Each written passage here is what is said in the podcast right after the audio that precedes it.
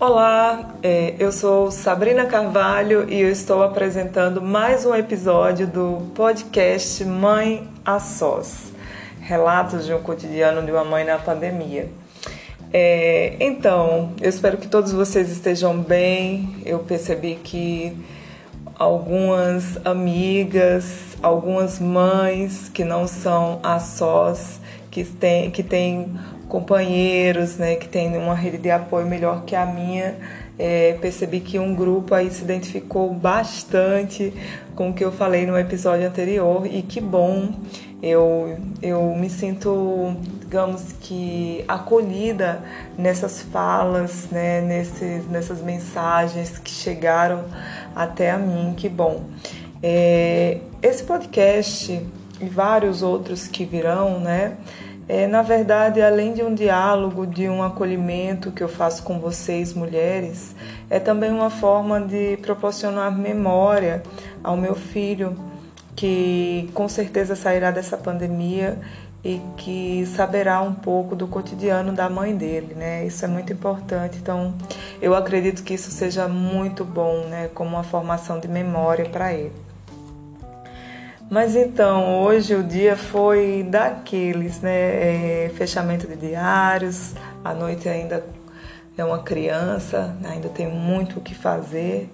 É, novidades para mim, novidades para o Caetano. O Caetano cada dia mais enérgico, querendo conhecer o mundo. E quando não o mundo, né, em seu sentido mais abstrato, mas o mundo concreto é, por exemplo, atrás da geladeira, por que aquilo é preto? O que, que eu posso fazer nesse negócio redondo atrás da geladeira? Enquanto isso, né, eu me assusto que só falta desmaiar. É, com algumas quedas, tais como subir na escada e não conseguir equilíbrio, ou então tentar empurrar o banco e cair. E aí foram muitas novidades e muitos sustos para o Caetano. O mundo para ele é imenso, né? E ele está realmente querendo conhecer. É lindo vê-lo, é quase que filosófico a existência de um ser humano se, se, se é, abrindo, né, para o mundo, para a vida. Isso é muito lindo. É, o tema de hoje já começou, eu acredito que com uma polêmica nas minhas redes sociais. Quando eu falei sobre o uso consciente de fraldas, é, ou pano, ou mesmo descartável, quando eu falei sobre a questão do uso sustentável né, de brinquedos e até mesmo de outros objetos para os nossos filhos, isso gerou até um comentário, digamos que provocativo, né? Nossa, então vamos acabar com o capitalismo, né? Ok, me empolguei, alguém falou assim. Mas na verdade não, nós não vamos acabar com o capitalismo. É possível que o capitalismo acabe com a gente, mas nunca nós vamos acabar com o capitalismo, né? Ele cada vez se estrutura e se fortalece embora ainda bebamos muito na fonte do socialismo ou do comunismo. E eu acho que é por isso que eu faço essas leituras do comunismo, que até hoje é pregado né, como um instrumento de alienação, principalmente para quem faz a marcha da família, dos bons costumes e da boa moral. Mas é, pensando ainda como socióloga, e eu não quero confundir vocês, é claro que tornar comum alguns bens ou equipamentos que nós temos é um exercício social, é um exercício solidário. E a pandemia nos demonstra que é muito importante que façamos isso, né? Que consigamos dividir ou então não exceder né, nas, nos nossos objetos, nos nossos produtos. Então eu vou pensar aqui com vocês algo que para mim é muito importante. Quais são as ferramentas que nós, mães, estamos é, é, utilizando para o desenvolvimento dos nossos filhos? Né? E aí nós podemos já, desde já, né, listar aqui que nós temos fraldas quando bebês, né? E até dois ou três anos. Nós temos roupas, brinquedos, nós temos todo um aparato de quarto, é, tapetes, enfim, são muitas coisas né, para que consigamos aí nesse processo colaborar com o desenvolvimento dos nossos filhos. Mas eu ainda pergunto para vocês: e tudo que você tem aí dentro da sua casa é necessário? É importante? Você realmente utiliza? Né? E é nesse sentido que eu gostaria de falar sobre o meu cotidiano, né? É, inspirada numa amiga chamada Grace, que ela é perfeita, ela é linda, ela é maravilhosa. E agora tá todo no esquema organizacional que eu também estou aprendendo com ela. É, ela me ajudou muito a ver né, que a gente não precisa de tudo e que a organização faz muito sentido. Então, é, desde a gravidez eu percebi que eu não precisava de muito. E eu comprei poucas coisas no processo da gravidez, é, até porque a pandemia não me permitiu que as compras fossem possíveis, então muita coisa foi online, a gente não vê, a gente não toca, então a gente não tem necessidade do consumo, né? Mas eu percebi que algumas coisas para mim não foram necessárias. Isso significa que para vocês podem ser, e aqui não é um julgamento. Nós já somos muito julgadas, né? Mas, por exemplo, o que eu posso concluir da minha aprendizagem de maternidade até agora, e principalmente com esse processo do Caetano estar aprendendo a andar, é que menos é mais. Então eu fiz a retirada de tapetes na sala para que ele tocasse o chão, né, enraizasse os pés mesmo. É, brinquedos quase sempre são substituídos por tampas de panelas e tampas de caixinhas de plástico que ele adora e brinca demais. É, e também eu adotei algo que para mim foi muito importante. Os brinquedos do Caetano são alugados e tem preços que são muito acessíveis. E eu percebi que criança enjoa muito facilmente de brinquedo. Nós não precisamos ser acumuladores de brinquedos. Isso ficou no passado, né? Isso ficou no passado e no meu passado é um passado até traumático, que eu lembro que eu não tinha acesso a brinquedos e eu lembro que algumas amigas, né? A gente sempre tem a prima rica, a amiga rica, né? Algumas amigas na, na rua onde eu morava tinha brinquedos que ficavam dentro de caixas e ainda mais em cima do guarda-roupa. Eu achava aquilo fantástico, né? De chegar lá e ver aqueles brinquedos eu ficava sonhando assim em pegar e será que a gente pode brincar com aquele seu brinquedo, né? Menina do Nordeste pidona. Quase sempre a mãe da, da minha amiguinha não deixava. Então, brinquedos são para brincar, né? E brinquedos não são também acumulativos. Se você está percebendo que na sua casa os brinquedos estão juntando, que você já tem duas caixas organizadoras, cara, doa, doa esse brinquedo, né? Faça com que seu filho brinque com o que ele gosta. E o que ele não gosta, que realmente passa batido, doe para uma criança, doe para uma organização, faça a vida de uma outra pessoa melhor. É, uma outra coisa também que eu adotei é, foi o uso de é, fraldas de pano. Eu acho que nós vamos exceder hoje nossos, nossos, nossos 10 minutos. Mas a fralda de pano é, tem muitos desafios, né?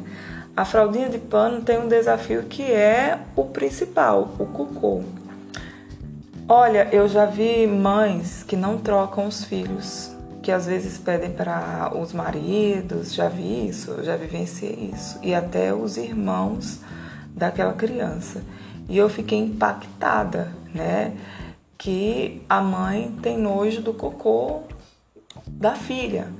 Então, assim, é, é muito preocupante quando a gente não tem uma relação com o filho de superar mesmo alguns obstáculos. Gente, nós fomos o abrigo desse menino, dessa menina. Agora nós somos o alimento. e nós somos também parte do despejo. Esse despejo, que é o despejo do alimento em formato de cocô, é algo que pode ser naturalizado pela gente, né? Então eu naturalizo, é claro que fede pra caramba, principalmente se comer mamão.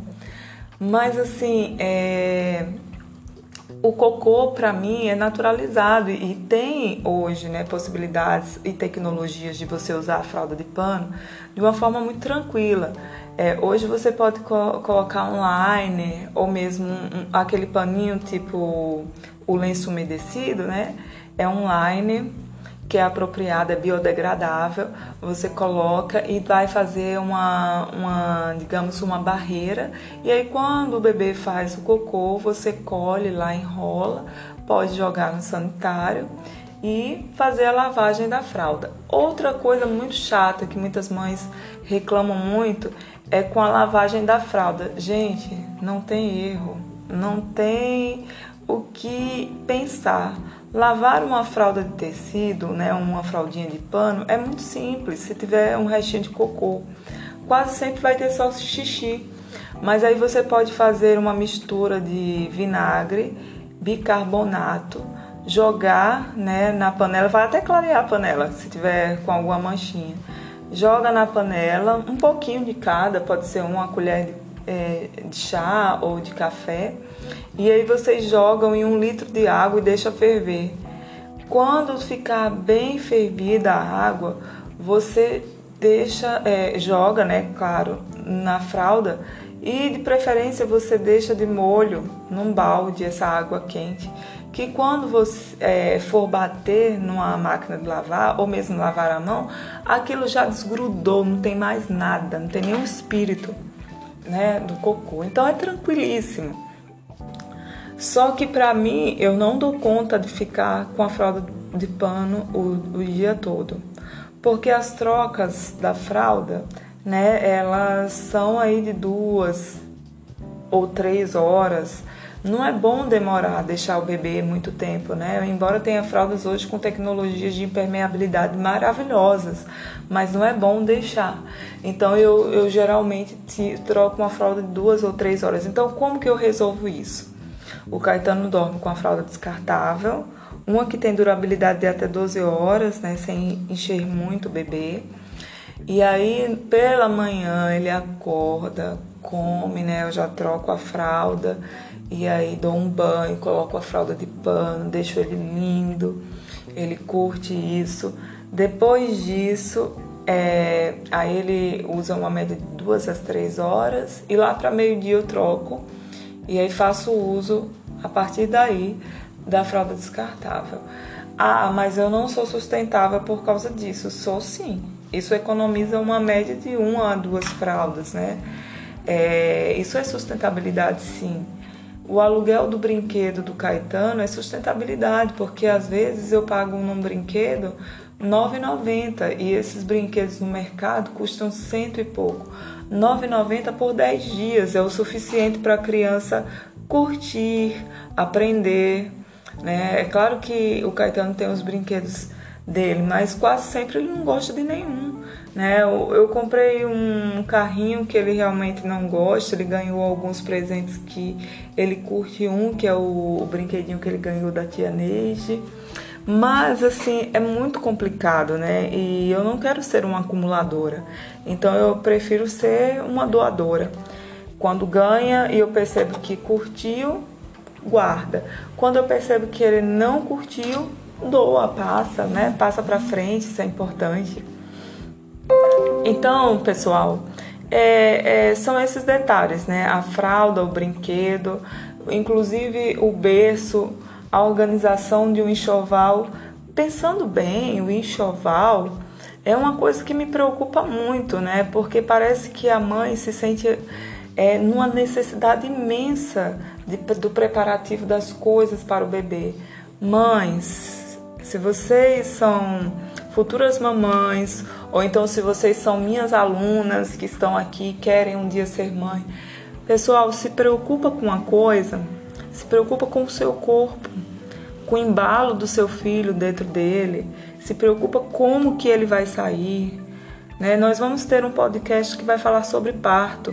E essa saída, que tem que ser por algum lugar, não é um processo fácil nem barato, né? Cesariana é caro, é, numa rede pública é uma prioridade e o parto natural é ainda mais caro. E você pensa, poxa vida, o natural é mais caro, mas isso a gente vai fazer uma fala num outro podcast. Mas pensa no seu corpo Pensa na sua relação com o filho, na sua existência com o seu filho, com o seu bebê. É, se conecte a ele, fala para ele que ele vai vir ao mundo e tornar o mundo melhor. É, é isso, sabe? Porque quando ele nasce, a única coisa que ele vai querer ali é o seu alimento. E às vezes a construção de um espaço é um esquecimento do seu espaço. É o esquecimento, por exemplo, que a mama precisa tomar sol, precisa de cuidados na gravidez, e essa mesma mama que alimentará o seu filho, nos primeiros dias serão motivos de choros dolorosos, porque dói muito, né? É, e, e depois não significa que você estará livre, né? Dessa dor. Eu mesma tive mastite é, com Caetano no sexto mês. Tive que ir a um, um médico urgente. Foi até um período antes do Natal. Tive que procurar numa capital bem desenvolvida um médico. Eu estava no estágio febril da mama já. Já estava num, numa mastite avançada. Tive que tomar antibiótico e tudo. Então com o sexto mês eu tive mastite, agora no nono mês eu tive mastite, então eu já sabia que eu tinha que usar um anti-inflamatório, colocar gelo na mama, fiz toda uma observação de, pre, é, de prevenção da mastite e deu certo. Então a mama é um instrumento de alimento do Caetano? É, mas também tem que ser observado. E, e então, quando a gente olha muito para comprar fraldas, comprar roupinhas, comprar isso, comprar o berço e o berço tem que ser com aquele, é, digamos que com aquele é, pano, aquele tecido, não precisa, tá? É, é, claro que cada mãe tem um sonho, claro que se você tiver condições, faça, se for o seu sonho, realize, mas não precisa. É organização, menos coisas, é mais tempo com seu filho. E aí eu percebi também ao longo né, dessa, desse meu tempo com Caetano, eu percebi que eu tinha que tirar muitas coisas da minha casa. Por exemplo, eu tive que tirar bancos, eu tive que tirar plantas, eu tive que tirar muitas coisas. E eu aprendi, é, para concluir a minha fala aqui, que o verbo da vez na minha casa é destralhar. E eu estou levando destralhar para tudo eu estou levando destralhar no meu trabalho, no meu e-mail, na minha casa, nas minhas relações. Eu tenho que tirar o que acumula, o que é fluido negativo da minha vida, né? Então assim, tá lá, tá tá uma pedra no meu do meio do caminho, tira. Isso serve para tudo, mas para uma mãe solo numa pandemia serve muito mais. Porque se você tem um cesto de roupa que você não usa, para que, que ele vai estar ali? Para atrapalhar a passagem do seu filho? Né? Se você, por exemplo, tem uma tábua de cortar carne que é super pesada e que se o seu filho for atingido isso pode gerar um problema imenso, para que, que você tem aquela tábua? Joga ou doa, tá? Ou deixa bem aparente para que alguém é, pegue na rua. Então, assim, eu estou destralhando muitas coisas e isso está abrindo a leveza na minha vida. E que assim seja com as minhas relações e que assim seja com a minha casa e que assim seja para que eu abra caminhos para que o novo venha, né? Então, é, isso me lembra muito aquela música do Francisco Hombre, que inclusive eu fiz um artigo essa semana, né? Triste Locomar né? Uma casa não me define, né? Um, um, homem não me define, não entra aqui, mas as coisas não me definem, né? Os objetos não definem a relação de amor que eu tenho com meu filho. Porque nós somos os nossos próprios lares, nós somos o nosso elo de amor. É a forma como ele olha, é a forma como ele fala, é a forma como eu brinco com ele que transforma esse elo para algo que vai além da vida. E que se tem um ensino que é muito importante que eu quero passar para o Caetano é quanto mais você corre atrás das coisas, menos você vive hoje. E o hoje não é por nada que ele se chama presente. O hoje é o nosso presente mais digno e importante que a pandemia nos trouxe. Viva o seu hoje, né? É isso que eu faço com Caetano quando eu estou morta de cansada. Eu não estou bonita, eu não estou com a minha melhor roupa, eu não estou com os ácidos que a minha dermatologista passou para eu usar há quatro meses. Eu não tenho tempo de fazer o botox como eu queria. Não tenho tempo, né? A única coisa que eu tenho tempo é de tirar as coisas do meio do caminho que libere meus espaços. O meu presente da pandemia para você e para mim, para o Caetano, é o hoje, é o meu presente mesmo. Né? É estar com ele, ter muita paciência, muita paciência também, porque ele não é um ser humano que atrapalha o meu desenvolvimento, ele alavanca a minha história de vida, ele alavanca o meu desenvolvimento. E eu quero falar é, com muito amor para ele, e eu sei que um dia ele vai ouvir esse áudio. As pessoas, Caetano, que correm atrás das coisas, né, e que correm atrás principalmente do dinheiro, que está lá com a mentalidade no futuro, é aquela pessoa que às vezes sofre por causa de algo muito traumático no passado, mas que não consegue enxergar nada do presente. Então, é preciso destralhar mesmo algumas coisas que pesaram do passado, como coisas, objetos e roupas que realmente atrapalham, para que o caminho seja liberado e que os passos sejam dados de forma muito cuidadosa para o futuro.